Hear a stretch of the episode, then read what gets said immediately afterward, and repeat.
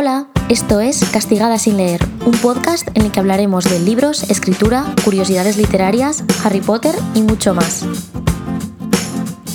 Hola, bueno ya estoy por aquí de vuelta. ¿Qué tal ha ido el verano? Espero que súper bien. Bueno, si me escucháis un poco raro o diferente a otros episodios, es que, como sabréis, si me seguís en mis redes sociales personales, en arroba Rowling, sabréis que este verano me ha tocado mudarme. Entonces estoy en una nueva casa, todavía no conozco muy bien cuáles son los mejores lugares para grabar y eso que tengo un micrófono específico, así que simplemente para que lo sepáis, si oís algo raro o diferente, es por eso. Y si hay algún problema, pues espero solucionarlo muy muy pronto, pero en teoría debería ir más o menos bien. Así que nada, ya estoy por aquí de vuelta, me hace mucha ilusión. He echado un montón de menos el formato de los podcasts y quería volver con un episodio que fuera especial, que os sirviera y sobre todo, mm, sinceramente, quería volver con este episodio de cuánto cuesta publicar un libro porque estoy preocupada de verdad. Ya sabéis que llevo muchos años en internet, muchos años escribiendo, hablando de libros, recomendándolos, trabajando para el sector editorial y pase lo que pase, siempre recibo esta pregunta, me lo pregunta de verdad muchísima gente sobre cuánto cuesta publicar un libro. Entonces por eso quiero hacer este episodio de podcast, ya que obviamente cada uno es libre de hacer lo que quiera,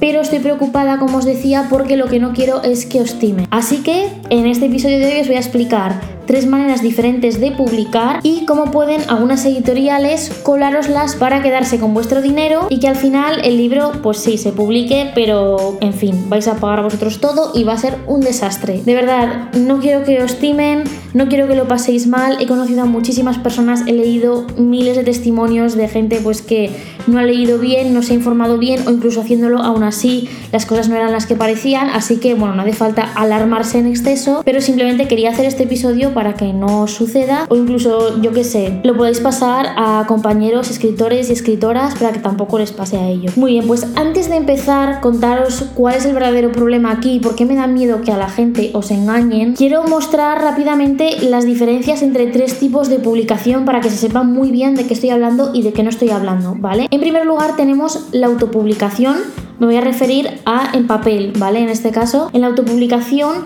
bueno, tiene una serie de características, pero la que a mí me interesa en este momento es que tú como autor o como autora vas a encargarte de todos los gastos, porque así lo has querido y está bien, en plan, simplemente como para ubicar esta primera opción de autopublicación, tú decides escribir tu libro, mm, gastar dinero en los servicios que quieras, en edición, en corrección, en maquetación, o lo haces tú si tienes conocimientos, pero bueno, el caso es que ya lo sabes, tienes que pagar tú todos los gastos, obviamente todo lo que tú ganes pues irá para ti. Así que nada, esta primera opción para dejarla muy clara, también la segunda que es la publicación, también en papel estoy hablando ahora, mediante editoriales como se suelen llamar tradicionales, ¿vale? Una editorial tradicional sería, pues, por ejemplo, Grupo Planeta, en plan, pues, Editorial Planeta, en Penguin Random House, Alfaguara, y en fin, bueno, por mencionar así las grandes, pero un montón más que son editoriales en las que la principal característica que, como ya he dicho antes, nos interesa ahora es que tú como autor o autora no pagas absolutamente nada, o sea, no te gastas ni un céntimo. ¿Por qué? Porque es la editorial la que realiza la inversión tú pones a su disposición el manuscrito, ¿vale? Cedes esos derechos, unos derechos por los que, por cierto, por cada ejemplar vendido vas a cobrar y además puede que tengas un adelanto en función de la editorial, si es más o menos grande, pues te pagarán más, algunas no pagan, pero bueno, tú vas a cobrar por cada libro que vendas, eso seguro. Y como os digo, recalco, en este caso tú no pagas nada. Es la editorial la que hace la inversión de todo este dinero, de la edición, lo mismo, lo que hacía el autopublicado, pero en este caso la editorial mismos gastos, bueno, algunos pueden ser diferentes, pero todos los lleva la editorial. Y me diréis, vale, Andrea, hasta aquí, pues lo entiendo todo, o lo pago todo yo o lo paga todo la editorial. Pero ¿dónde está el problema? Y aquí es donde tengo miedo de que a mucha gente que me preguntáis o me mandáis ejemplos de ofertas que habéis visto para publicar, os pueden timar, entre comillas. Y es que hoy os voy a hablar de la coedición, ¿vale? La coedición entre editorial y autor. Podría estar media hora hablando de este tema, pero por resumir, la coedición es un tipo de edición que se hace y se financia por dos partes, ¿vale? Por un lado, una editorial y por otro lado, por el autor autora del libro. ¿Cuál es la característica que nos interesa aquí? que en la coedición los gastos, por ejemplo, de producción, de promoción, de distribución, todos estos gastos se llevan a medias. ¿vale? Entonces pagará una parte la editorial y otra parte la pagarás tú. Y me diréis, oye Andrea, pues hasta aquí lo veo bien, en plan, es otra opción, yo no quiero autopublicar porque no quiero pagar todo yo, si la editorial paga una parte, pues no lo veo mal, tal, no sé qué. Y es cierto, puede estar bien en algunos casos, pero yo os vengo a avisar de algunas cosillas para que tengáis cuidado para que no os pasen, porque las he visto. Y es ese momento en el que tú estás coeditando un libro y tú pagas el dinero que corresponde, que has acordado previamente, pero la editorial no realiza ningún gasto, por tanto no está poniendo ningún dinero, excepto la parte de la impresión del libro. Eso lo dejo para después, pero voy a hablar primero de lo que os acabo de decir de que la editorial no pone ni un euro. Y es que desgraciadamente hay muchas personas que se dedican a esto, a jugar con las ilusiones de la gente de publicar un libro que quizás no quiere o no lo han aceptado en una editorial tradicional, que tampoco se atreve a autopublicar porque no quiere hacer todo él o porque no quiere pagarlo todo y decide coeditar una novela. Claro, aquí está el problema y es que algunas editoriales son editoriales pequeñas, muy poco conocidas, prácticamente no hay opiniones sobre ellas en internet porque es como que nadie sabe lo que hay detrás. Bueno, pues algunas tened mucho cuidado porque lo que hacen es deciros que sí, que realizar una serie de tareas, como por ejemplo, por poner un ejemplo, la corrección,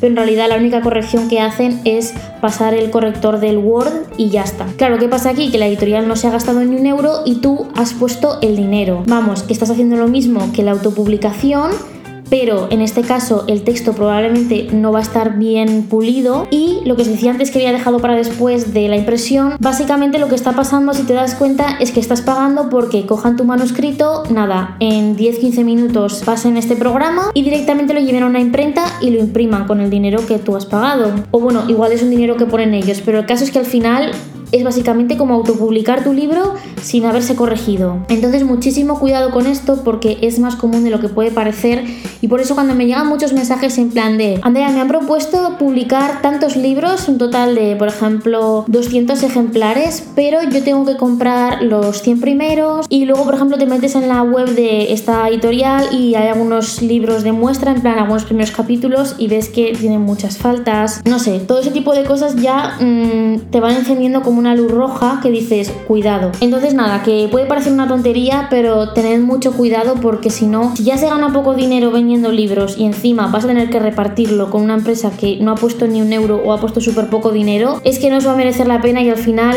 va a ser un camino súper tedioso, vais a cogerle manía a la novela y va a terminar destrozando vuestro sueño y de verdad que me daría mucha pena. Por eso, de verdad, os digo, no tengáis miedo a autopublicar si creéis que podéis sacar adelante una novela que para vosotros está bien, está completa, está enriquecida y está bien trabajada o seguir intentándolo en editoriales tradicionales que bueno, aunque sean pequeñitas no pasa nada porque nunca se sabe y como ya os he dicho antes no requiere de ningún tipo de inversión económica por vuestra parte. Así que nada, un episodio un poco espeso quizás para empezar con esta nueva temporada de Castigadas sin leer pero como os digo, yo os lo quiero contar porque he visto de todo, tengo miedo de que os timen. Me daría mucha pena que os pasara porque en ocasiones he visto gente que se desvive porque sus libros estén en las librerías, ya que hay empresas que, bueno, editoriales como estas que no lo distribuyen, entonces tú mismo tienes que recibir todos los ejemplares, pagar por ese envío para que te lleguen a tu casa e ir vendiéndolos en las librerías, a ver si te los exponen